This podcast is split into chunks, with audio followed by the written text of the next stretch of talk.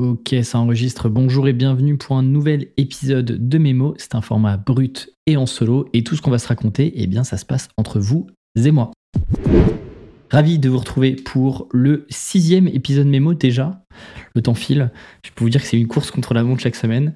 Euh, d'autant plus que euh, je me suis mis dans la tête d'enregistrer aussi la vidéo. Me demandez pas pourquoi, je sais pas encore ce que j'en ferai. Certains euh, veulent en faire des shorts, veulent faire de la vidéo verticale. Il y a peut-être moyen de faire des trucs, mais, mais du coup voilà, c'est tout un setup supplémentaire de pouvoir enregistrer ça. Au programme aujourd'hui, j'ai trois sujets que je voulais aborder avec vous. Le premier sujet euh, qui remplacera, enfin en tout cas qui euh, s'intégrera dans la partie les, dans les coulisses du podcast, eh bien on va parler de euh, comment est-ce que je distingue la partie build et la partie run de mon activité et de la vôtre par extension. je voulais aussi vous parler des leçons que je retire de Squeezie et surtout de son documentaire Merci Internet. Euh, j'en ai tiré plein, plein, plein de notes. Je prenais des notes au moment où je, regardais les épisodes, donc je me suis dit, ça sera le parfait moment d'en parler dans mes mots.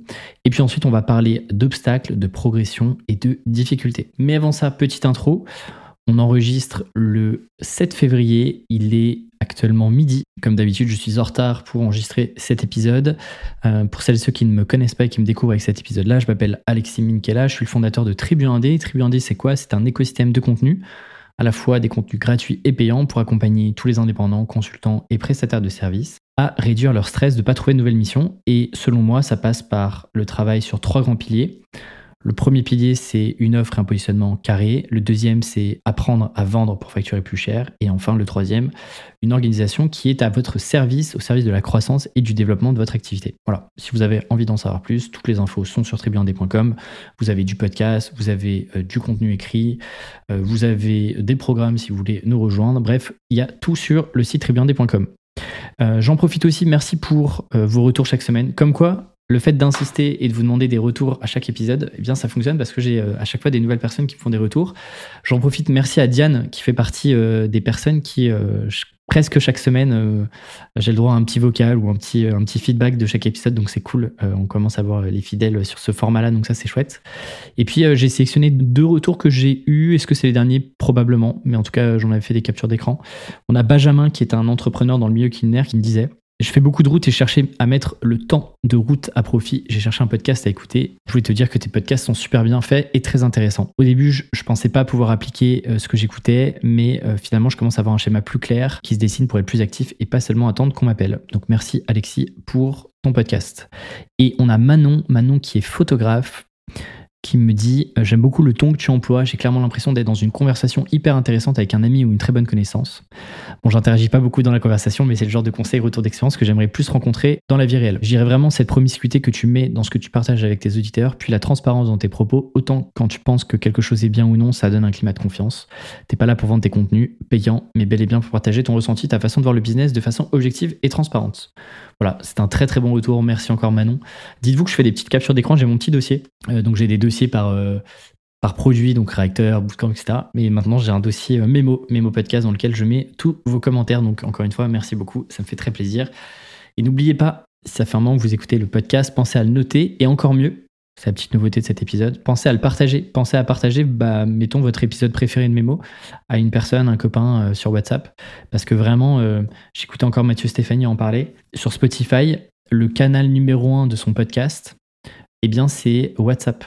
Donc, en gros, le bouche-oreille, c'est un des trucs les plus puissants pour le podcast parce qu'il n'y a pas de système de découvrabilité en vrai, les classements, tout le monde s'en fout, soyons honnêtes. Enfin, en tout cas, moi, je regarde jamais les classements quoi, pour euh, écouter un nouveau podcast. Et je fais euh, beaucoup sur le bouche à oreille ou euh, si je vois traîner ça sur les réseaux. Voilà, et puis dernier truc, j'ai lancé SpeakPipe.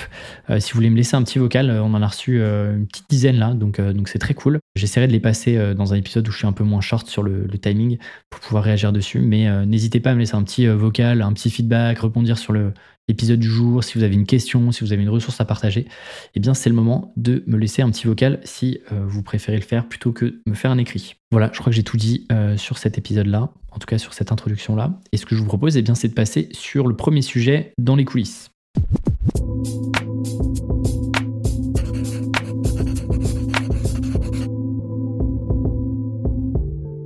Donc, dans cette première partie euh, traditionnelle maintenant dans le podcast en coulisses, j'ai pas de grosses nouveautés à vous partager par rapport à la semaine dernière.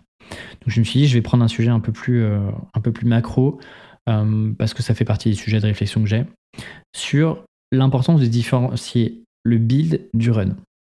Donc c'est quoi le build? C'est tout ce que vous faites pour ajouter des nouvelles choses à votre business. Donc ça peut être des formats de contenu, ça peut être des concepts, ça peut être bah, comment est-ce que vous travaillez l'expérience de vos clients, par exemple, comment est-ce que vous rajoutez des offres, euh, comment est-ce que vous allez, je sais pas, intervenir sur euh, des nouvelles conférences, comment vous bossez votre légitimité, etc. Donc c'est des choses, encore une fois, qui viennent se rajouter à votre business actuel. Si on prend une photographie, euh, là on est le 7 février, aujourd'hui 7 février, ce que vous aurez mis en place d'ici un mois, c'est moi ce que je mets dans la partie build. Et la partie run, c'est délivrer ce qui existe déjà. Donc en gros, c'est faire tourner la machine telle qu'elle existe aujourd'hui. Ça veut dire quoi? Ça veut dire bah, délivrer ce pourquoi les clients vous payent, euh, créer les contenus euh, sur lesquels vous avez prévu de bosser. C'est euh, continuer, je dis bien continuer, pas mettre en place des nouvelles actions, mais continuer des actions commerciales. Ça peut être, je sais pas, si vous êtes dans un club d'affaires, si vous envoyez des emails de prospection, peu importe. Donc ça, c'est sur la partie run. En gros, le run, moi j'aime bien voir comme c'est sur le terrain, c'est l'opérationnel pur, c'est vos actions au quotidien. C'est globalement, si on est honnête, c'est ce qui fait vraiment avancer la boîte court terme. Et toute la partie build, bah, c'est euh, tout ce qui est idéation. C'est là où moi je trouve qu'on y met de la créativité, on y met plus de réflexion, etc. Et donc moi j'ai commencé à vraiment euh, distinguer euh, cette partie-là, le run du build, et c'est clairement possible aussi sur de la prestation, parce que finalement Tribu c'est juste de la prestation, mais à une plus grosse échelle. Quoi. ma prestation c'est du one-to-many, c'est-à-dire du bootcamp, du réacteur, de l'accompagnement individuel, voire du partenariat. Et donc, en fait, c'est euh, les partenaires et les marques payent pour euh, une prestation de service qui est de la création de contenu. Mais globalement, c'est juste la même chose qu'une offre de freelance, sauf que moi, je le fais à plus large échelle. Et donc, ce qui est intéressant, c'est que quand on réfléchit et qu'on se dit, OK, à quoi ressemble une semaine type? C'est quoi les projets du moment? C'est quoi les clients avec lesquels je travaille? C'est quoi les différents types d'offres, etc. Bah, c'est intéressant de se dire sur, chacun de ces points-là, qu'est-ce qui correspond au build et qu'est-ce qui correspond au run. Donc pour celles et ceux qui ont écouté les premiers mémos, euh, notamment sur la partie euh, bilan et puis euh, sur la partie où je, vous expliquais comment moi je vois mon business avec les, systèmes de business units, où il y a la partie contenu, qui est un contenu plutôt visibilité, crédibilité, etc., comme le podcast, LinkedIn, etc des contenus d'acquisition pour remplir une liste email, les contenus de conversion. Donc, qu'est-ce qui se passe à partir du moment où euh, vous avez rentré votre euh, adresse email jusqu'au moment où vous rentrez sur un produit Tribu 1D. Et puis la partie expérience, enfin produit expérience. Donc, en fait, c'est intéressant de voir que sur ces quatre business units-là, bah, en fait, il y a plein de choses qui font partie du build et plein de choses qui font partie du run. Et donc, par exemple, dans le run, ce qui est intéressant, c'est que selon moi, toutes les choses que vous faites au quotidien sur le terrain et vos actions, ont pas tous la même valeur. Et donc, moi, un des travaux que j'ai fait l'année dernière, c'était de me dire, OK, qu'est-ce qui est le plus critique dans ce que je fais dans le run? Et ce qui n'est pas critique, je délègue 100% du reste. Donc, je vous prends deux exemples très concrets. Si je prends la business unit, produits et services de mon côté, que ce soit sur le réacteur ou le bootcamp, par exemple, qui sont les deux programmes de formation, bah, qu'est-ce qui est critique? Donc, il y a du run, et il y a quasiment que du run. En gros, euh, si, je prends par exemple le bootcamp, le run, c'est délivrer le bootcamp semaine après semaine pendant 12 semaines. Et la partie build, par exemple, c'est euh, le travail sur la gamification qu'on a fait entre deux promotions. C'est de me dire comment est-ce que je continue d'accompagner les alumni. Euh, c'est comment est-ce que je mets en avant les alumni, etc. Donc là, c'est plus de la réflexion de me dire, OK, c'est quoi les nouvelles choses que je peux créer et rajouter sur ce produit-là. Donc sur le run, typiquement, les choses qui sont critiques euh, sur, sur ces formats-là, eh bien, c'est la création des cours, l'enregistrement des sessions, euh, des vidéos, les lives et les réponses aux questions. Donc ça veut dire quoi? Ça veut dire que tout le reste, c'est 100% délégué. Toute la partie technique, upload, euh, création des espaces de formation, gestion des espaces de formation, les visuels, etc. Euh, s'assurer que les docs sont au bon endroit, que c'est les bons liens, etc. Tout ça, c'est délégué. Qu'est-ce qui est délégué aussi? C'est toutes les questions de niveau 1. Donc par exemple, on a plus ou moins classé certaines questions en plusieurs niveaux en interne chez Tribu 1D et on se dit, OK, il y a des questions sur lesquelles ça nécessite mon intervention parce que euh, euh, moins de feedback, moins d'expérience en interne, etc. Et donc, c'est important que sur ce sujet-là, pour cette problématique-là, moi, je puisse intervenir. Mais sinon, le reste des questions de niveau 1, eh bien, c'est pas, ça ne veut pas dire que c'est des mauvaises questions, attention, mais que c'est des questions qui ne nécessitent pas nécessairement mon intervention parce que j'aurai le même niveau de réponse que Sonia, notamment, qui bosse avec moi sur cette partie-là. Vous voyez, c'est intéressant de se dire qu'est-ce qui est vraiment critique dans la délivrabilité de votre service, par exemple, pour un client, et qu'est-ce que vous allez pouvoir déléguer. Alors, bien sûr, vous allez me dire, OK, mais en fait, ma marge, comment je fais euh, bah ouais, en fait, soit vous facturez plus cher, soit bah du coup, toute la partie que vous déléguez, ce qui est mon cas, eh bien en fait, c'est autant de temps pour aller chercher soit du run sur d'autres produits, soit d'aller chercher le fameux build et donc de réfléchir à plus long terme ce qui va se passer. Et donc, par exemple, idem sur la partie euh, un peu marketing, contenu. C'est qu'est-ce qui est critique? Bah, L'écriture des emails, le podcast que je vous enregistre et la préparation, les euh, contenus que je peux créer sur LinkedIn. En revanche, bah, je délègue tout le reste. Tout ce qui n'est pas ma production cerveau qui vient de moi, Alexis, bah, en fait, c'est délégué. Le montage, c'est délégué. Toute la partie intégration d'email, c'est délégué, etc., etc. Donc, vraiment, c'est, euh, je trouve que c'est intéressant et c'est une bonne logique à avoir parce que c'est de se dire, bah, en fait, le build, c'est créer des choses sur le long terme c'est de se dire bah voilà comment est-ce que je peux sortir du lot sur mon marché, euh, qu'est-ce que je peux imaginer de nouveau, comment est-ce que je structure la boîte, c'est quoi mes process, comment est-ce que je peux améliorer telle ou telle chose que je fais en interne? Là le run, bah, c'est en fait ce qui vous permet de dégager du cash euh, maintenant parce que c'est ce qui fait tourner la boîte. Et donc au démarrage, je pense que c'est bien même sur un business de freelance d'être euh, sur un 10-90 ou un 20-80, donc 20% de build et puis 80% de run sur une semaine un peu type ou sur un mois type. Et je pense que notre rôle quand on commence à s'entourer quand on commence à déléguer, etc. Chose par exemple que je commençais à faire beaucoup en freelance sur des missions, notamment euh, sur des missions où j'étais à moyen terme, je faisais de la strat édito, euh, plus euh, brief, contenu, plus rédaction des contenus, bah, je commençais petit à petit à déléguer la partie rédaction et je gardais le pilotage, plus les briefs, etc. je pense que le rôle quand, quand vous commencez à vous entourer, c'est d'aller chercher, à mon avis, et j'en suis pas encore là, mais du 50-50, c'est-à-dire 50% de build et 50% de run. Pourquoi? Euh, je pense à ça Parce que je pensais à un. Je sais pas d'ailleurs où j'ai vu ça. Je me demande si c'est pas dans la biographie de Steve Jobs, mais je suis pas sûr. Celle de Walter Isaacson, d'ailleurs, que, que j'ai prévu de relire cette année. Euh, Walter Isaacson, si vous connaissez pas, euh, énorme biographe, qui a fait celle d'Elon Musk récemment, qui a fait celle de, de Vinci aussi. Et puis celle de Steve Jobs, qui, moi, m'avait mis une claque à l'époque. Je sais pas si je l'ai vu là-dedans, mais en tout cas, ça parle de Steve Jobs. C'est en gros de se dire, il y a un moment ou un autre, le run, ce que vous faites en run, une partie de ce que vous faites sur le run va se faire remplacer parce que vous êtes en train de réfléchir sur la partie build. Je leur dis, ce que vous êtes en train de faire sur la partie run, il y a un moment ou un autre, ça va se faire remplacer par du build. Et c'est important de l'avoir en tête. Ça veut dire qu'aujourd'hui, peut-être qu'une offre que vous êtes en train de délivrer pour un, pour un client, bah, en fonction du marché, du développement, par exemple, je pense à l'IA, à des nouveaux outils, etc., bah, peut-être que vous, ce que vous faisiez il y a un an, vous le, faites, vous le proposez peut-être pas de la même manière aujourd'hui à, à vos clients. Et ce chiffre de bah, je faisais une offre A, maintenant je fais une offre A prime, ce shift-là, en fait, si vous passez pas de temps à build et à réfléchir sur OK, comment est-ce que je dois faire évoluer mon, mon service demain, bah, en fait, euh, bah, vous êtes mort. quoi.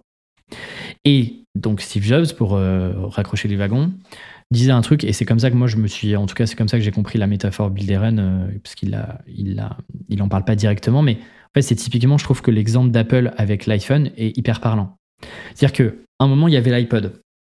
Je sais pas si certains ont connu l'iPod, mais en tout cas il y avait l'iPod, qui avait euh, le petit le mini iPod, je sais plus comment il s'appelait, le Shuffle, je crois que c'est Shuffle pour les anciens, l'iPod Touch, etc.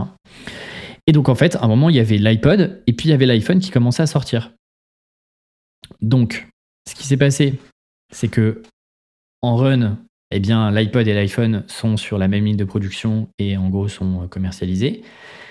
Sauf qu'il y a un moment, eh ben, il s'est dit, OK, en fait, je vais build beaucoup plus sur l'iPhone, je vais développer des nouvelles features, je vais augmenter, euh, je vais augmenter les modèles, etc. Je vais euh, mettre plus d'argent euh, sur la table, sur le marketing, je vais penser à des idées de concept, etc. Bref, je vais beaucoup plus mettre en avant l'iPhone que l'iPod. Et ce qui s'est passé, c'est que eh bien, l'iPhone, à un moment ou un autre, cannibalisé la partie iPod. Et aujourd'hui, vous n'avez plus d'iPod. Donc ça, c'est intéressant parce que si lui n'avait pas fait ce move, enfin je dis lui Steve, mais je parle de toute la boîte, euh, mon cher Stevie, s'il n'avait pas fait ce move-là, dans tous les cas, il y a un concurrent qui l'aurait quand même fait, qui aurait fait un truc euh, all-in-one avec du téléphone, euh, des applications, etc. Sauf que lui s'est dit, ok, bah en fait, soit je fais que du run, machin, et je tire la corde le plus possible, et j'accepte de me faire dépasser à un moment ou à un autre. Ou alors je me dis, bah en fait, il y a un truc qui fonctionne en run, c'est trop bien, mais du coup, il faut que je build le truc d'après pour pouvoir le remplacer. Et donc, je trouve que c'est intéressant le parallèle qu'on peut avoir sur nos offres de service. Et par exemple, c'est pareil pour moi, c'est de me dire, OK, aujourd'hui, le bootcamp, ça fait deux ans et demi, je suis pas prêt de l'arrêter. Euh, il y a le réacteur, le réacteur qui vit en même temps que, euh, que le bootcamp. Bah maintenant, c'est de te dire, OK, c'est quoi le prochain, c'est quoi le prochain move, c'est quoi le prochain euh, produit que je peux mettre en run qui peut-être dans deux ans remplacera le réacteur ou le bootcamp? On ne sait pas j'ai pas encore de vision très claire là-dessus, mais c'est toujours cette idée-là de se pousser. Et c'est idem sur, euh, c'est idem sur les, formats de contenu. Par exemple, je prends l'exemple du podcast. Pour celles et ceux qui étaient là au tout début, il y avait un seul format qui était le format interview, que j'ai progressivement arrêté pour aller chercher du format consulting, où là on est plus sur il y a une problématique et on y répond. Puis ensuite le format mémo aujourd'hui. Donc ça veut pas dire que. Et donc en gros, le format consulting et le format mémo ont cannibalisé d'une manière ou d'une autre bah, un petit peu la partie interview. Ça ne veut pas dire que j'arrête complètement l'interview, mais c'est que j'y mets moins d'efforts et moins d'énergie que sur la partie mémo et euh, consulting aujourd'hui. Voilà un petit peu le, la réflexion que j'avais sur la partie build and run. Je trouve que c'est intéressant. Euh, très très chaud d'avoir votre retour là-dessus. Euh, si vous, c'est un truc qui vous parle sur vos différentes activités. Et ça pourrait être intéressant d'en faire un petit cas avec l'un de vous. je pense que ça pourrait, être, ça pourrait être marrant de dire, OK, comment est-ce qu'on pourrait auditer euh, ton business et euh, voir euh, ce qui correspond à la partie build et ce qui correspond à la partie run. Voilà là-dessus ce que je pouvais vous dire sur cette partie dans les coulisses qui n'est pas vraiment une partie dans les coulisses mais qui est plus une réflexion macro. Ce que je vous propose c'est de passer au mémo de la semaine.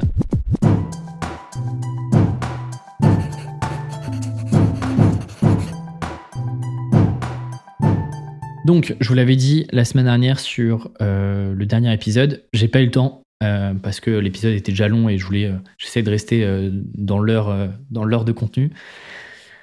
je voulais vous parler de Merci Internet, qui est la docu-série. je ne sais pas si d'ailleurs on appelle ça un docu ou une mini-série. Donc docu-série sur Squeezie. Je me suis noté 1, 2, 3, 4. Je me suis noté 6 leçons. Enfin, 6 réflexions que j'ai envie de vous partager. Est-ce que je vous les partage maintenant euh, ouais, allez. La première, c'était de créer des choses différentes. Euh, bah, ça provoque parfois des moqueries. L'importance de professionnaliser son contenu.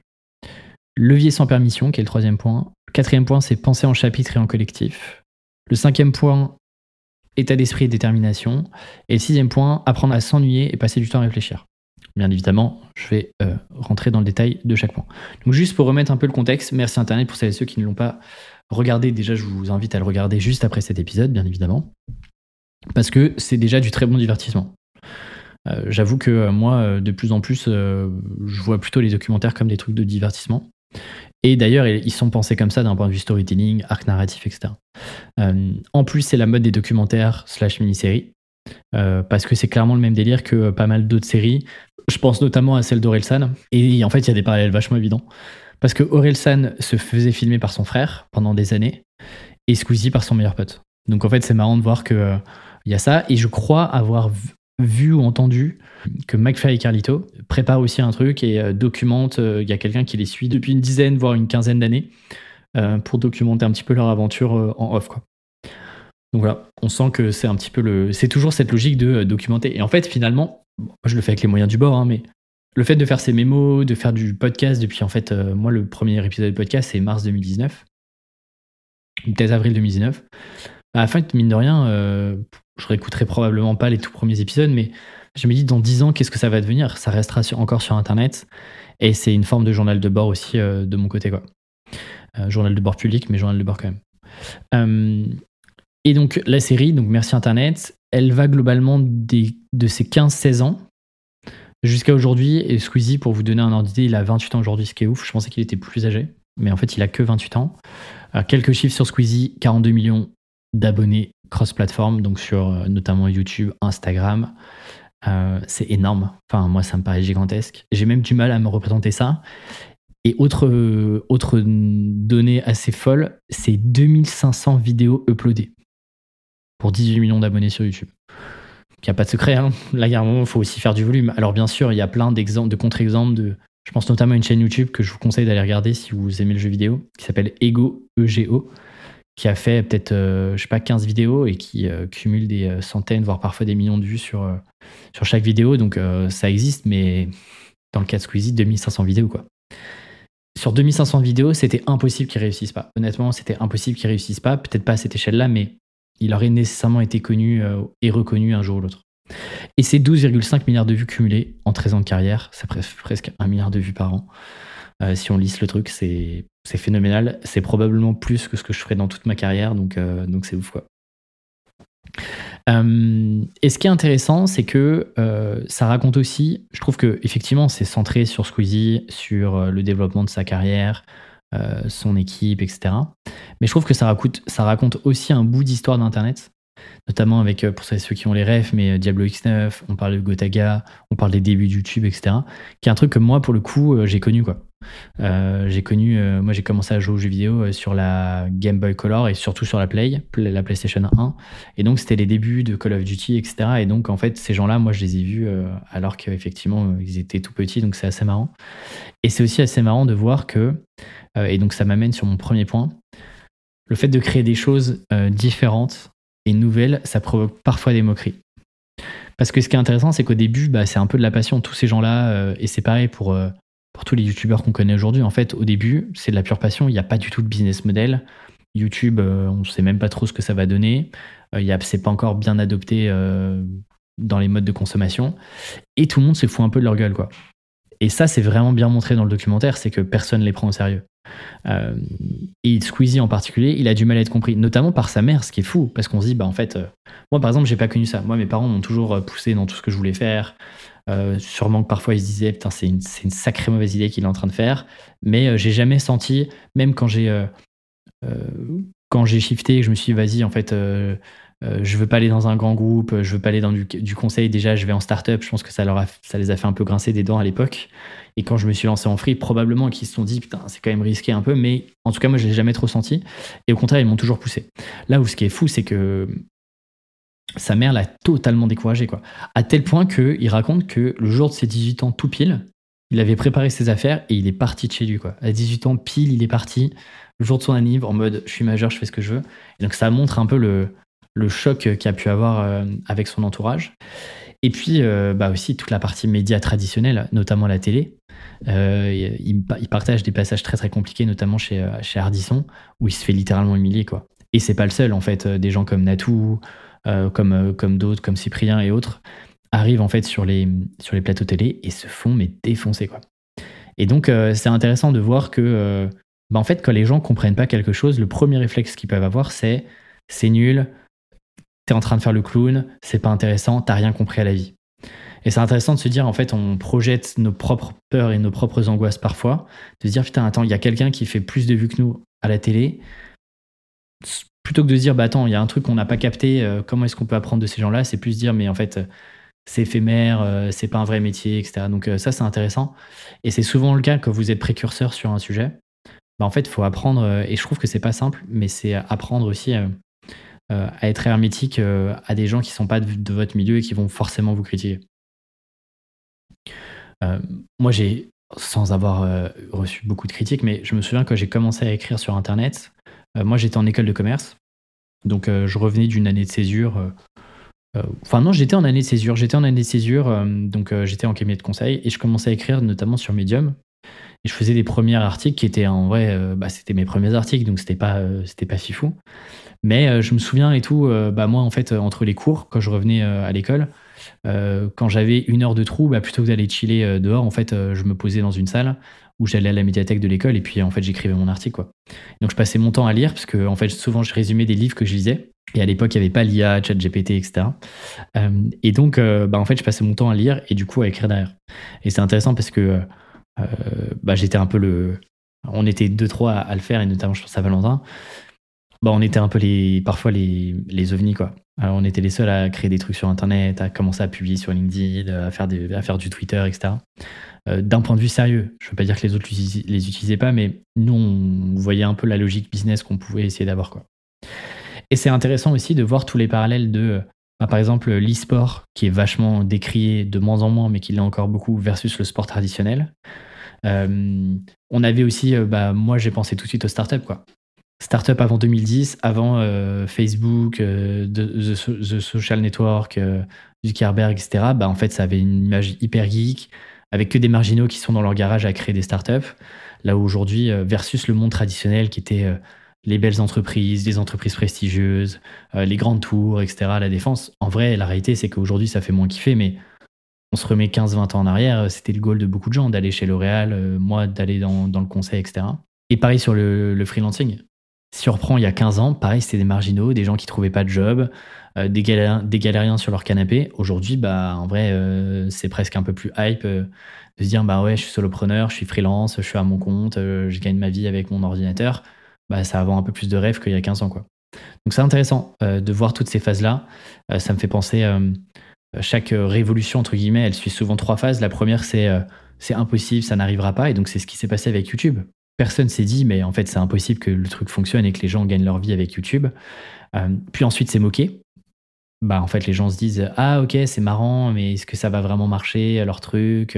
Je suis pas sûr euh, c'est un peu bullshit etc et puis en fait ça devient rock euh, et ça devient euh, un truc qui existe dans le monde en mode normal quoi et, c'est intéressant de voir bah, la vague la nouvelle vague qu'on a c'est sur l'IA au début on se disait mais comment l'IA pourrait nous remplacer? Puis c'est vachement décrié en ce moment et puis progressivement certaines applications de l'IA commencent à rentrer un peu dans nos mœurs euh, je discutais avec des étudiants qui me disaient bah, nous, on utilise l'IA au quotidien. Quoi.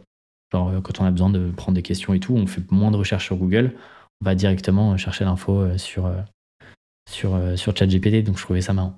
En fait, il faut accepter aussi de se dire comment je peux faire des choses différentes et accepter que vous allez nécessairement être critiqué. vous lancez un nouveau projet, vous lancez un événement différent, vous prenez vous prenez un angle différent sur vos contenus. Euh, en gros, vous mettez un coup de pied dans une fourmilière qui est déjà existante. Forcément, vous allez avoir des moqueries. Le deuxième point, euh, qui est un point assez court, c'est euh, à quel point, d'un point de vue contenu, tout s'est professionnalisé.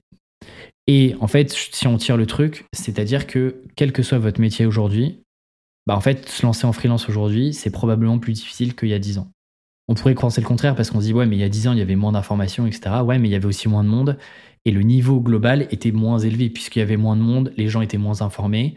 Donc on avait moins, les gens avaient moins les crocs euh, de manière naturelle. Aujourd'hui, par exemple, si je prends YouTube, en vrai, personne euh, ne décolle sur YouTube avec euh, un son dégueulasse et une vidéo en, 300, en 360p. Quoi. Aujourd'hui, bah, tout le monde a du super matos, un super micro, une belle caméra, etc. Et donc c'est intéressant de se dire, genre les plus grosses vidéos de Squeezie, c'est 500 000 euros de budget, c'est 100 techniciens. Euh, le GP Explorer, c'est des millions d'euros de, dollars de budget, etc. Donc c'est intéressant de se dire, en fait, tout se, tout se professionnalise et euh, les barrières à l'entrée, du coup, augmentent de plus en plus. Et donc, euh, je pense que c'est pareil aussi sur la partie business en ligne, euh, freelancing, etc. Je pense que c'est plus difficile. Alors ça veut dire que la cagnotte et le pactole à la fin est plus important aujourd'hui. Pourquoi? Parce que bah, de plus en plus d'entreprises font appel à des freelances. Et donc le gâteau de prestation de services, eh bien, il est de plus en plus gros. Euh, et je pense qu'il est même exponentiel par rapport au nombre de nouveaux entrants. En revanche, bah, en fait, il faut, être, il faut être bon dès le début. Quoi. Et c'est-à-dire que les attentes et le niveau d'engagement qu'on a doit être dix fois plus élevé que ce qu'on avait il y a dix ans, selon moi. Euh, donc ça veut dire quoi? Ça veut dire aussi que c'est intéressant de regarder ce qui se passait il y a quelques années, de s'inspirer de gens qui, ont fait ce que vous avez fait il y a euh, dix ans.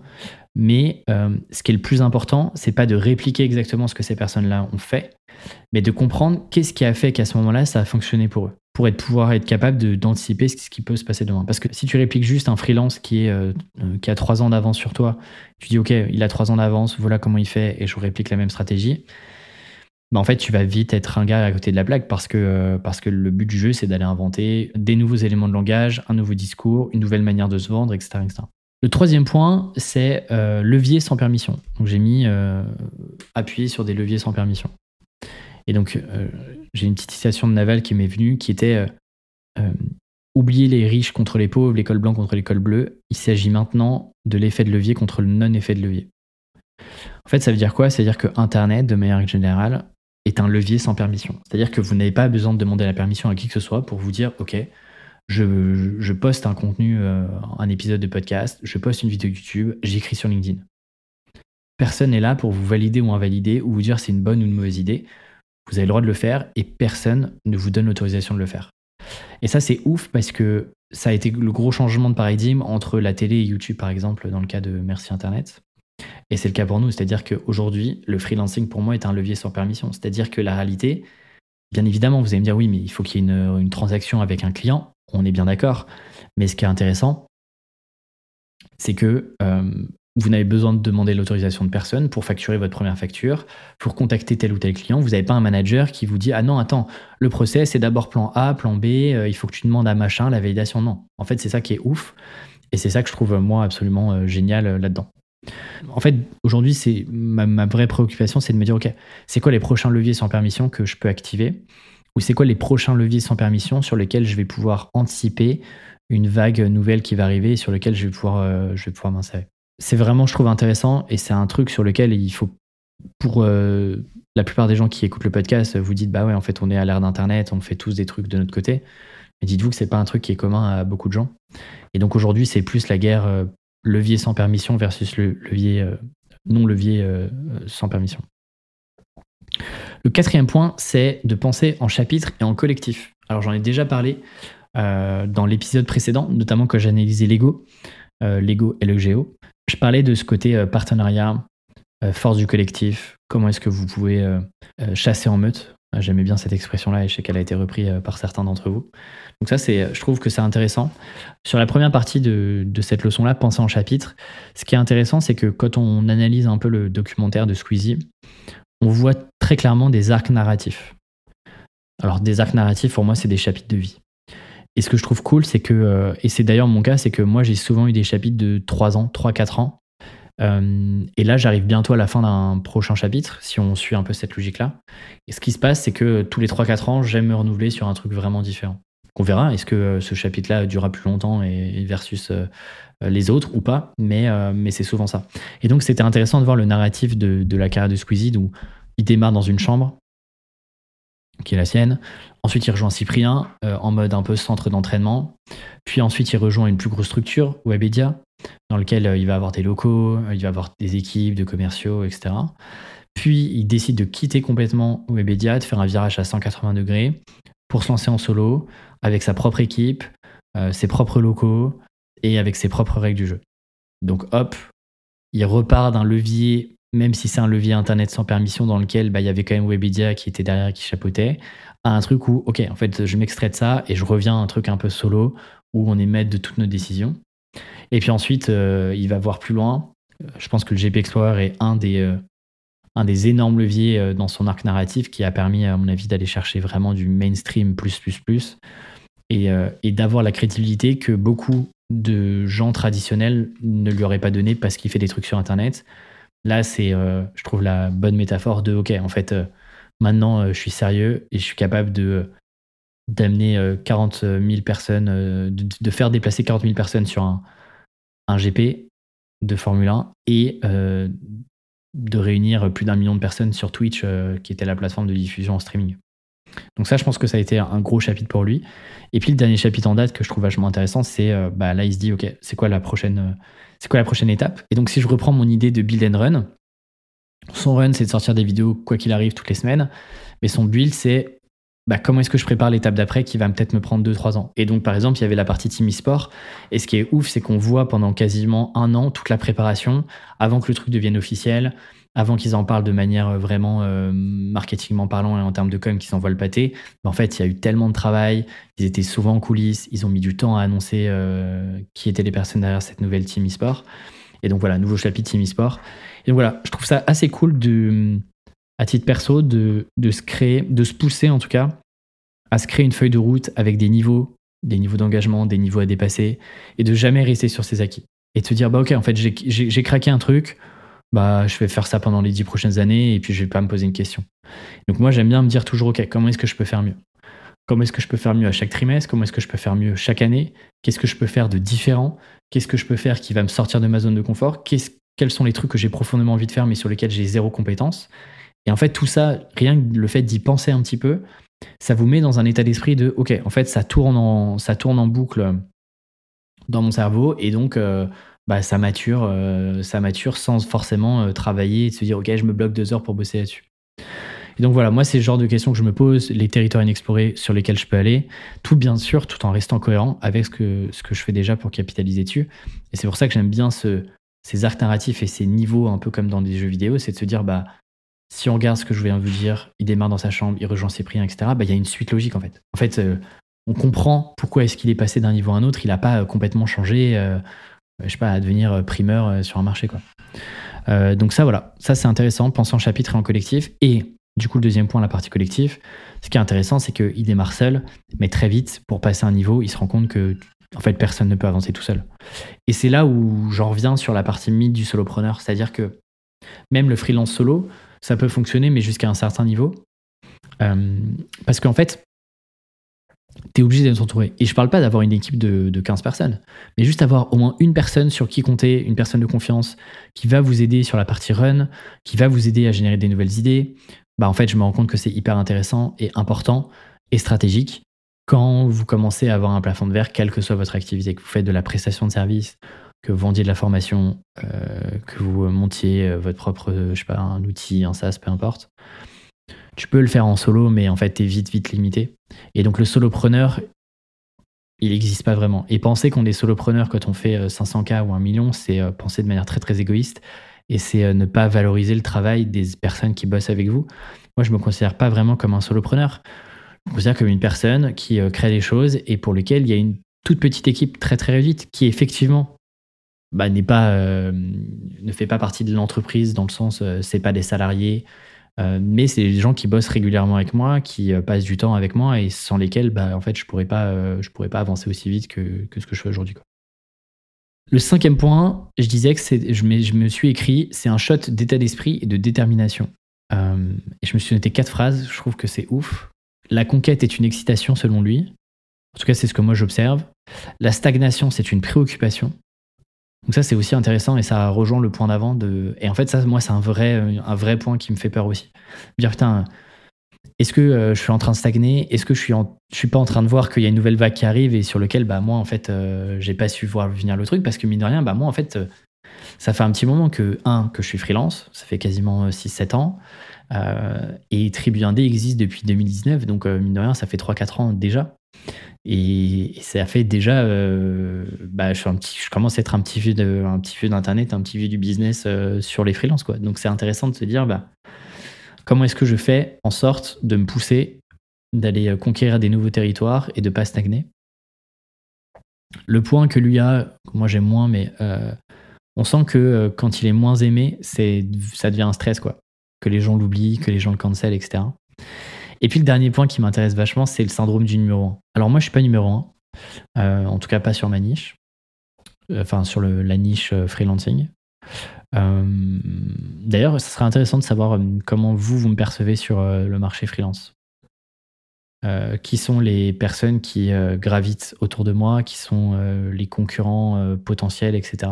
Ce serait intéressant si certains d'entre vous ont le temps et ont l'envie de le faire, de me faire un petit message, ce serait cool. Euh, mais on sent qu'il a le syndrome du numéro 1. Et en fait, quand tu numéro 1, tu es obligé d'aller euh, conquérir d'autres choses parce que, parce que un, tu es, la personne la plus observée. Deux, bah, t'as pas envie de perdre cette place de numéro 1. Et donc, je dirais presque, en fait, la place de challenger, elle est presque plus confortable parce que, parce tu sais un peu où aller. C'est-à-dire que la direction, tu l'as un peu là où en fait le numéro 1, il est en train de tracer sa route euh, devant. Et donc, il peut pas juste répliquer, il peut pas se dire, ah tiens, le numéro 2 ou le numéro 3 a fait ça, c'est cool, je vais faire la même chose à plus grande échelle tu peux le faire, mais si tu fais que ça, bah, en fait, tu retombes dans le sujet de la stagnation dont je parlais juste avant. Donc, euh, syndrome numéro 1, il est difficile à avoir, je pense. Euh, et j'aimerais pas être à sa place. Voilà. Euh, et je pense que là-dessus, je ferai un truc sur la routine, le mental, l'état d'esprit. promis, sans utiliser le mot, le mot mindset que je déteste par-dessus tout. Je déteste les gens qui parlent de mindset, qui utilisent ce mot-là. On a un très beau mot qui s'appelle état d'esprit en français. Arrêtons de parler de mindset. Ça me, donne, la gerbe soyons honnêtes. Euh, bref, je ferai sûrement un épisode là-dessus, peut-être le prochain, euh, sur la partie routine, entraînement.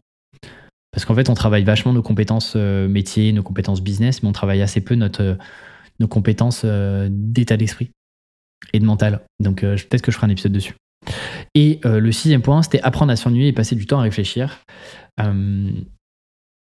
En fait, je me suis aperçu d'un truc, et je suis premier victime de ça, c'est qu'on on essaye de chercher des solutions en trois minutes à nos problèmes. Euh, et ça, je pense que c'est dû à plein de trucs. Et notamment, alors, l'explication est, probablement un peu bancale, mais moi j'ai l'habitude d'écouter les podcasts en x2, de regarder beaucoup de vidéos en x1,5, x2. Euh, je parle pas des films, hein, mais des vidéos euh, que je peux voir, machin. de regarder des choses qui sont très montées souvent. Euh, et donc, en fait, euh, j'ai l'impression que toute la pensée, elle, vient très très vite, puisque en fait, euh, c'est servi de manière très très cadencée. Et donc, comme moi, je commence à réfléchir à mes, problèmes, à mes challenges, à ce que je pourrais faire de mieux, bah, en fait, j'ai l'impression que j'ai conditionné mon cerveau pour qu'il doit trouver la réponse super vite. Et je suis pas le seul à avoir cette réflexion-là. Parce qu'on veut tous trouver des solutions hyper rapidement. et on prend pas suffisamment de temps pour réfléchir et se dire, ok, par exemple, j'ai besoin d'attaquer mes clients en prospection. Ça, c'est souvent des questions que j'ai, notamment sur le réacteur. normal, la formation est sur la vente, donc ce serait étonnant d'avoir d'autres questions que ça. Mais en fait, quand je creuse un petit peu avec les personnes, bah, il y en a beaucoup qui, en fait, n'ont pas passé suffisamment de temps à réfléchir, à observer ce qui se faisait, à, se dire, OK, qu'est-ce que je peux prendre d'intéressant? Comment je peux aller conquérir autre chose? Comment est-ce que je peux être créatif dans mon approche? Et juste, en fait, c'est souvent la réponse, c'est pas que la personne est plus bête qu'une autre, c'est juste qu'elle n'a pas forcément pris le temps de réfléchir de manière créative pendant une heure et de se dire, OK, je me pose, parfois les trucs viennent pas, euh, mais je me pose une heure et j'essaie de réfléchir de manière très concrète. Et ça, ça me fait penser à un truc parce que dans le documentaire, c'est vachement intéressant de se dire, à leur échelle où Squeezie est le numéro un sur YouTube, ils passent parfois des journées à brainstormer.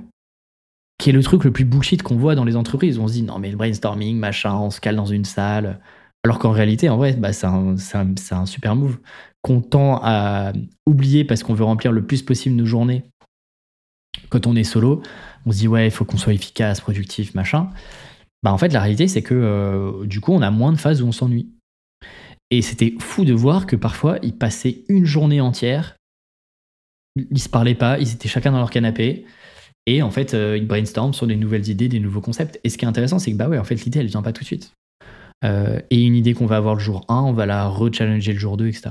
Et donc, je pense que sur des sujets qui sont aussi critiques, trouver des clients, penser vos offres, et la partie organisation, qui sont les trois piliers sur lesquels moi euh, bah, j'ai basé toute ma vision et ma méthodologie tribu En fait, les idées, elles, elles, peuvent pas venir genre en trois minutes après avoir vu une vidéo euh, en se disant ah bah oui, ok, j'ai vu la vidéo d'Alexis sur le réacteur, bah go, je fais ça. En fait, non, c'est de se dire ok, j'ai vu ça, qu'est-ce que ça m'inspire? Comment est-ce que je peux aller chercher d'autres références? Comment est-ce que je peux faire ce mix-là? C'est quoi mes forces? C'est quoi mon approche? C'est quoi ma vision?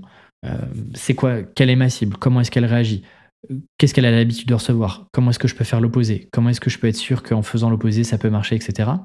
Bah, en fait, tout ça, euh, ça prend du temps et euh, je trouve que c'est cool de retrouver des gens qui s'ennuient à haut niveau. Euh, parce qu'encore une fois, ça, c'est des trucs qu'on ne voit pas. Mais en fait, on ne le voit pas dans les vidéos, on ne le voit pas sur des podcasts. En fait, vous ne voyez pas tout le temps de préparation, mais il y a plein de moments dans ma semaine où je me pose et je réfléchis. Et parfois, je note des trucs, parfois, je note rien parce qu'il n'y a rien qui me vient. Mais en fait, un épisode comme ça, je le construis sur une semaine entière et pas juste, euh, ok, je me, je me bloque 10 euh, minutes juste avant l'épisode et j'écris des trucs. En fait, mon doc, euh, il bouge vachement au cours de la semaine. Voilà un petit peu ce que je pouvais vous dire là-dessus. Je vous redis les six points. créer des choses différentes provoque des moqueries. Le deuxième point, merci Internet, ça raconte la professionnalisation de la création de contenu. Le troisième point, c'est levier sans permission. Quatrième point, penser en chapitre et en collectif. Cinquième point, c'était un shot d'état d'esprit et de détermination.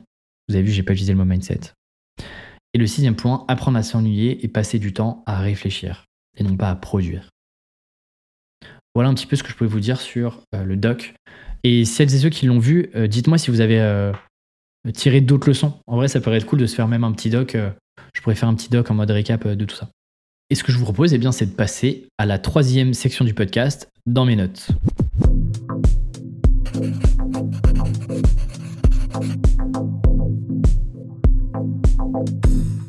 Donc dans mes notes, euh, en fait c'est cool parce que je tourne vachement. Parfois je vous partage des séries, parfois je vous partage des, euh, articles. Il y a beaucoup de trucs écrits. Euh, peut-être que je vous partagerai des épisodes de podcast que j'ai bien aimés et ce que moi j'en retire. J'ai notamment écouté un épisode de podcast avec Théo Lyon, bah, justement sur le mental, que j'ai trouvé très très cool. je vous invite à aller écouter ce podcast-là, qui ressemble un petit peu. Enfin, ça faisait partie d'inspiration quand j'ai créé Memo, mais si vous aimez bien le format Memo, il y a moyen que vous aimez bien le, format, euh, le format de Théo qui s'appelle Road to Million. Donc lui est fondateur d'une agence, donc c'est des réflexions encore différentes, mais, euh, mais parfois ça peut être des bons complémentaires. Bref, euh, aujourd'hui je voulais vous parler d'un bouquin qui s'appelle L'obstacle et le chemin. en anglais, The Obstacle is the Way. Donc il y a un livre qui a été écrit par Ryan Holiday. Pour ceux et ceux qui ne connaissent pas Ryan Holiday, c'est ouais, c'est un de mes auteurs. J'allais dire, euh, est-ce que ça fait partie de mes auteurs préférés? Ouais. En tout cas, c'est des auteurs qui m'ont beaucoup influencé parce que c'est. J'ai notamment commencé toute la partie livre business en lisant des livres de ce gars-là. Donc euh, c'est un peu la vague Tim Ferriss, etc. Ça fait partie des premiers livres que j'ai lus, donc forcément j'ai un petit affect pour ces gens-là. Mais globalement, Day, c'est un gars qui a 36 ans. Il a notamment travaillé, et c'est là où il a fait toutes ses armes euh, business et euh, réflexion, euh, écriture, etc., avec Robert Greene. Robert Greene, que vous connaissez forcément parce qu'il a écrit un livre très connu qui s'appelle Les 48 lois du pouvoir. il a ensuite été directeur marketing. Je sais pas, monde, ou en tout cas, bref, il a été directeur marketing d'une boîte qui s'appelle American Apparel je sais même plus si cette boîte existe. Euh, American Apparel, moi je connaissais, vous connaissez forcément. Euh, c'était les, vous savez, les, enfin ils faisaient pas que ça, mais c'était les pulls avec les, cordons blancs. Euh, les pulls à capuche zippés avec les petits cordons bleus, les, petits cordons blancs. il est 13h, hein, je commence à avoir faim. mais du coup, c'était marrant parce qu'on voulait tous savoir ça à l'école et donc c'était American Apparel derrière. Et puis c'est un auteur qu'on peut qualifier de prolifique, puisqu'il a écrit euh, quasiment un livre par an depuis, euh, je pense, au moins dix ans. Alors moi, j'en ai lu trois. Lui, j'ai lu Egoist the Enemy. Euh, Croyez-moi, je vous mens, qui est peut-être un de mes préférés, et donc notamment et qui explique comment est-ce qu'il a, comment fonctionnent les médias, notamment avant 2012, et comment est-ce que lui-même a manipulé les médias pendant des années, à la fois quand il était chez American Apparel, et pour différents auteurs, il parle de Tucker Max, qui est un auteur pour lequel il a bossé, euh, de Robert Greene, etc. Et c'est vachement intéressant parce que euh, montre vraiment des stratégies médias qu'il a lancées euh, pour créer des buzz, etc. Et comment est-ce que ça a pris, comment il s'y est pris, etc. C'est vachement intéressant. Et puis le dernier que j'ai lu, donc l'obstacle et le chemin, que j'ai lu l'année dernière, que j'avais jamais lu et qui est très très cool. voilà, c'est des livres qui sont très tournés un peu philosophie, stoïcisme. Donc voilà, c'est un parti pris que moi j'aime bien. Donc euh, assez philosophique, il n'y a pas de réponse clé, c'est pas un livre euh, actionnable entre guillemets, c'est plus un livre de réflexion. Et euh, le truc, dernier truc très marrant que je trouve cool, c'est qu'il vit au Texas dans une ferme, dans un ranch. ce qui est marrant parce qu'on pourrait croire qu'il vit dans une super, je sais pas, à New York, machin. Et il a ouvert sa propre librairie, qui est d'ailleurs, j'en ai, non, je pense pas que j'en ai parlé, mais ça fait partie des, des, des objectifs de, vie qu'on a, notamment avec ma compagne de lancer un café librairie. C'est un truc qui nous ferait vraiment, vraiment kiffer. Euh, donc, euh, donc c'est marrant de voir que certains ont, fait ce chemin-là. Euh, donc, l'obstacle et le chemin. Le pitch livre, c'est quoi? Ça repose sur l'idée que, en gros, les obstacles, il faut pas les voir comme des, comme des, comme des entraves, comme des, comme des barrages, mais plutôt comme des opportunités de s'améliorer, d'apprendre et de progresser. Et donc, il a découpé le livre en trois grosses parties. La première, c'est sur la partie perception. Donc là, c'est comment est-ce que euh, notre perception des obstacles détermine notre capacité ou non d'ailleurs à les surmonter. Et donc en gros, c'est de dire bah, si on change notre perception d'un obstacle ou d'une contrainte qu'on a en face de nous, eh bien on peut trouver euh, bah, le moyen de le, de le, surmonter, de le dépasser ou de le détruire. La deuxième partie, c'est sur la partie action. Donc là, c'est il se concentre sur l'importance de l'action, le fait de prendre des initiatives, de persévérer.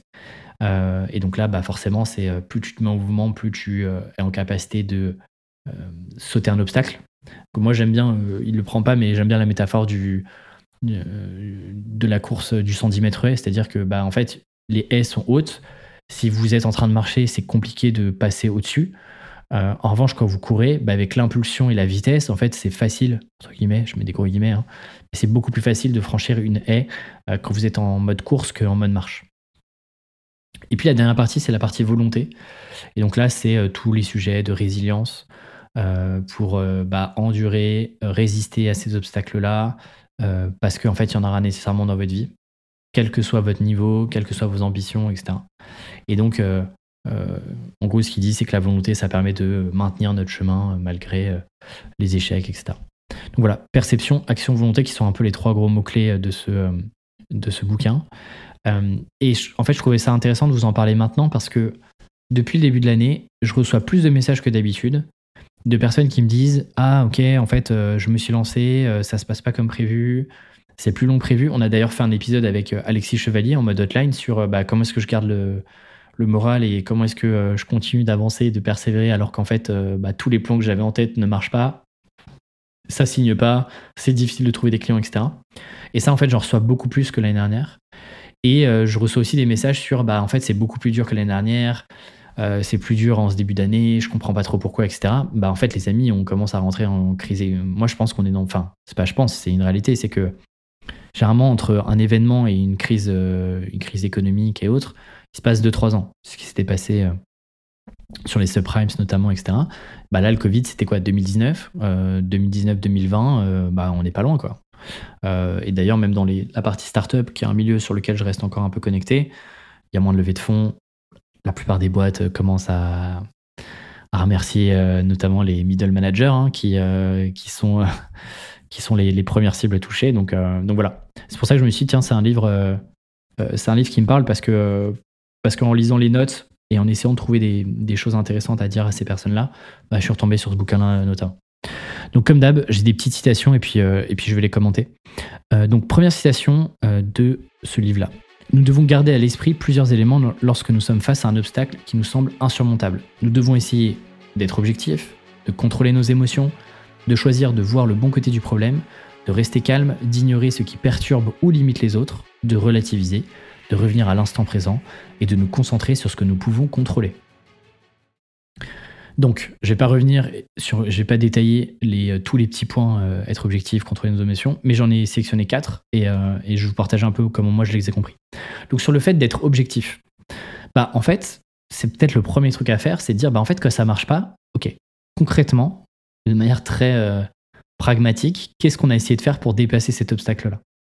Je manque de clients aujourd'hui. Quelles sont les actions de manière très concrète et factuelle que j'ai mis en place depuis le début d'année pour aller chercher des nouveaux clients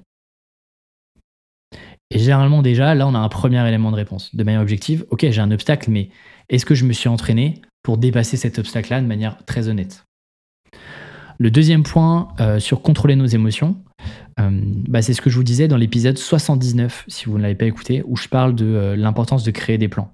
Parce qu'en fait, quand vous créez des plans et une feuille de route, bien évidemment, vous pouvez sortir de cette feuille de route-là et la feuille de route va pouvoir changer. Mais le fait de réagir sous le coup de l'émotion et de changer de trajectoire sous le coup de l'émotion, bah, c'est rarement une bonne chose parce que en fait, euh, on n'est pas en pleine capacité de nos moyens à ce moment-là parce qu'on on est énervé, parce qu'on est stressé, et donc on risque de faire des mauvais choix. Donc c'est pour ça que j'aime bien me dire, bah en fait, à l'échelle de trois mois, sur les cycles de trois mois, je me remets vraiment en question sur ce qui a marché, ce qui n'a pas marché, pourquoi ça n'a pas marché, etc. Le troisième point que je voulais voir sur cette, euh, enfin que je voulais vous partager sur cette partie-là, c'est choisir de voir le bon côté du problème. Ça aussi, c'est difficile et c'est une rigueur et c'est une, euh, initiative à avoir en tête. C'est par exemple, je manque de clients. Bah, la bonne nouvelle de ça, c'est quoi? C'est que du coup, j'ai plus de temps parce que en fait j'ai signé moins de trucs que prévu, donc mon emploi du temps est un peu plus libre. Et donc qu'est-ce que ça veut dire? Eh ben, c'est de se poser la question comment est-ce que je peux mettre ce temps à profit pour travailler sur des choses qui sont difficiles? Difficiles, selon moi, c'est quoi? C'est des choses qui vous sortent de votre zone de confort, des choses sur lesquelles vous n'avez pas l'habitude de travailler et qui vous demandent du temps. Or, quand vous êtes 100% client, ben en fait, il y a plein de trucs sur la partie build. Hop, vous voyez un peu le, le lien, quand je commence à faire des parallèles au sein de l'épisode, c'est que, euh, que je commence à tenir le truc. Euh, mais en fait, vous voyez, euh, bah, quand vous êtes en run perpétuel, vous n'avez pas le temps de faire la partie build et de penser à des nouvelles choses. Et ben, en fait, c'est bien, c'est le moment de le faire. Et c'est généralement, c'est intéressant.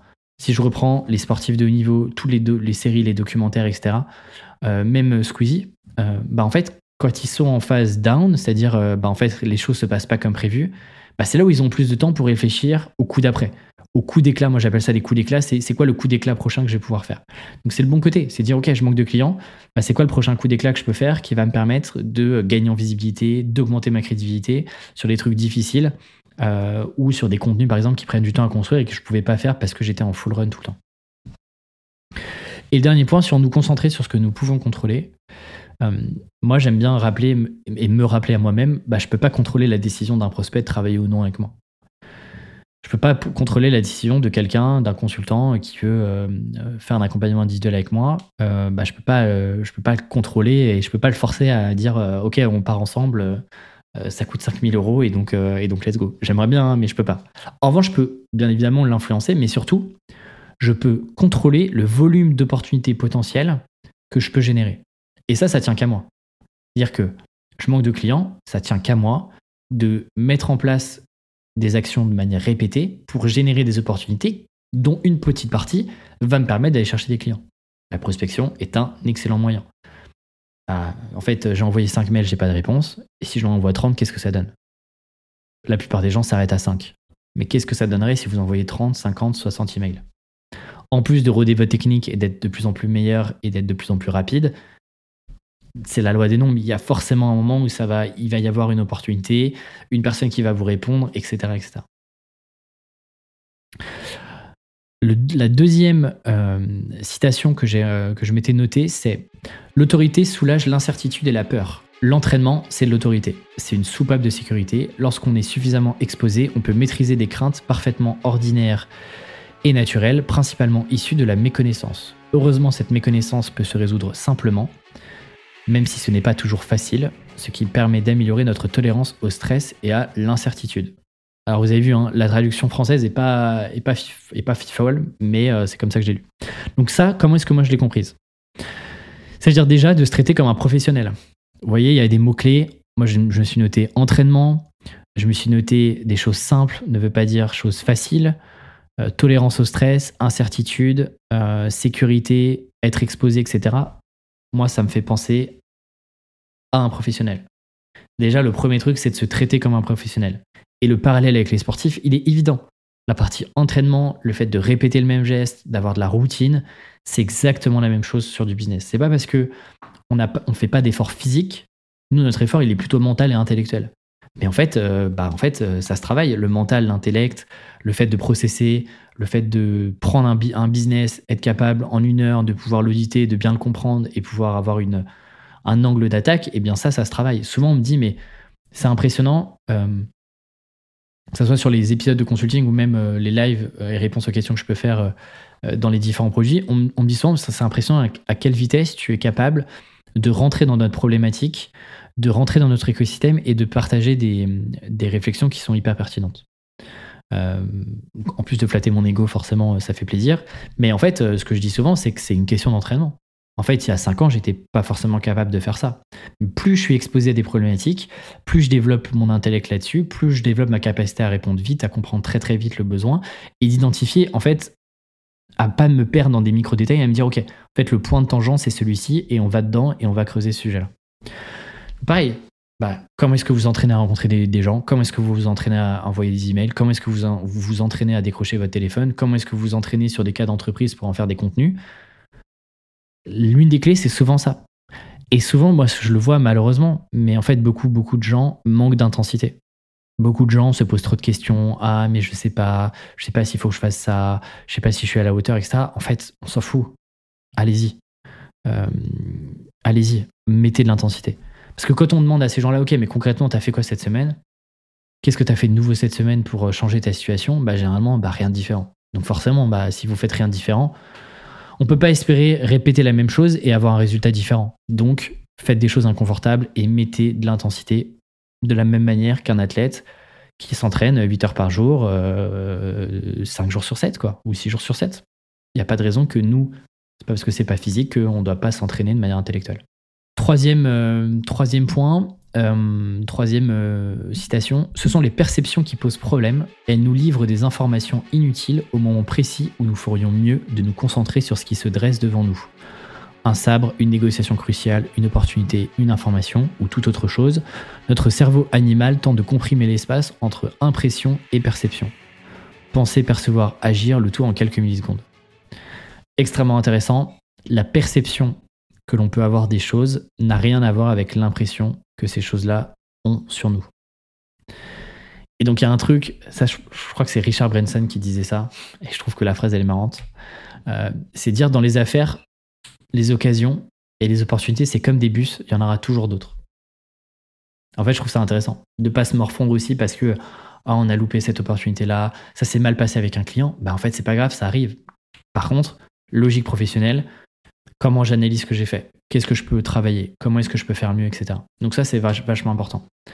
Et la c'est quoi? C'est que bah, faire un call, c'est pas grand-chose. Rater un call parce que vous n'avez pas été bon sur votre présentation, c'est pas grave. Envoyer un mail et se prendre un refus ou ne pas avoir de réponse euh, malgré une relance, bah, c'est pas grave. Et en fait, il y aura des dizaines et des centaines et des milliers de mails que vous allez envoyer et vous allez faire des centaines d'appels euh, sur les prochaines années et c'est OK en fait. Encore une fois, rien n'est grave là-dessus. Et moi, j'essaie toujours de me dire ça. Et c'est vrai, le premier réflexe que je rate un truc, c'est de me dire putain, merde et tout, j'aurais pas dû. Tout de suite, maintenant, je me mets dans le mode ok, qu'est-ce que j'apprends? C'est pas grave, il y aura d'autres opportunités. On s'en fout, le monde est grand, euh, on n'est pas 10 personnes, on joue pas notre vie en fait sur chaque appel, euh, sur chaque mail qu'on envoie, euh, sur chaque devis qu'on est en train d'envoyer, sur chaque négociation. Heureusement d'ailleurs, hein. parce que sinon on ferait un business qui est sacrément risqué. Et là-dessus, du coup, je trouve que c'est intéressant d'aller chercher de l'aide extérieure. Donc je parle pas forcément consulting, coaching, etc. Mais j'en parlais dans l'épisode 81 sur la partie euh, un peu euh, groupe de responsabilité, mastermind, etc. Vraiment, entourez-vous quoi. Entourez-vous parce que déjà, ça vous permet de partager votre problématique avec d'autres personnes qui ont peut-être vécu ces problématiques-là.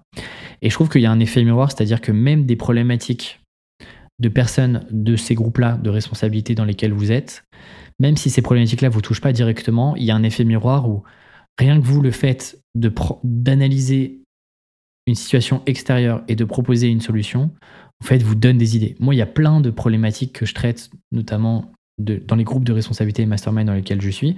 je me dis, cette problématique, elle ne me touche pas, mais j'ai un avis dessus, donc je vais pouvoir partager un, conseil. Et en fait, ça me, ça me fait penser à des trucs sur mon propre business. Donc, euh, donc moi, je me dis toujours, c'est souvent dans les problématiques des autres qu'on trouve nos propres réponses à notre propre problématique. C'est très méta de dire ça, mais euh, pour l'avoir vécu, c'est vraiment vrai. L'avant-dernière, du coup, citation, euh, je la trouve intéressante, c'est la moitié des entreprises du classement Fortune 500 ont été montées en temps de crise ou de récession. La moitié des entreprises du classement Fortune 500. Donc c'est les 500 entreprises les mieux valorisées au monde. La plupart des gens partent avec un désavantage, souvent en l'ignorant complètement, et s'en sortent bien. Ce n'est pas injuste, c'est universel.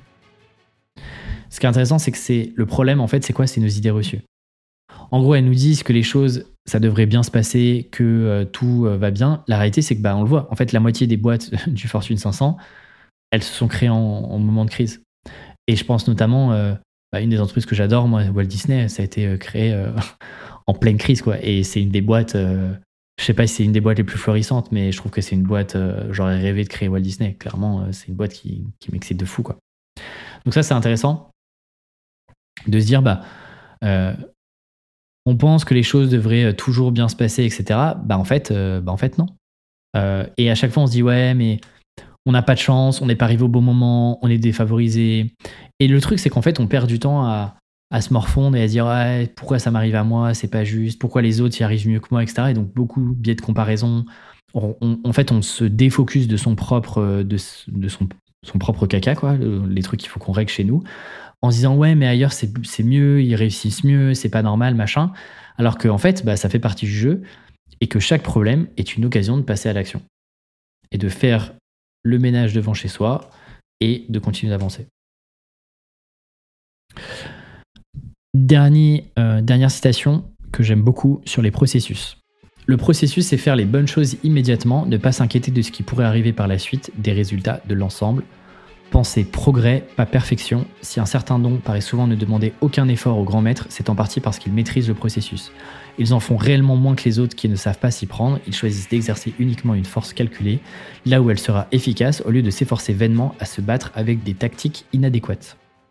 Si vous deviez retenir un truc de ce livre-là, c'est ça, c'est penser progrès, pas perfection.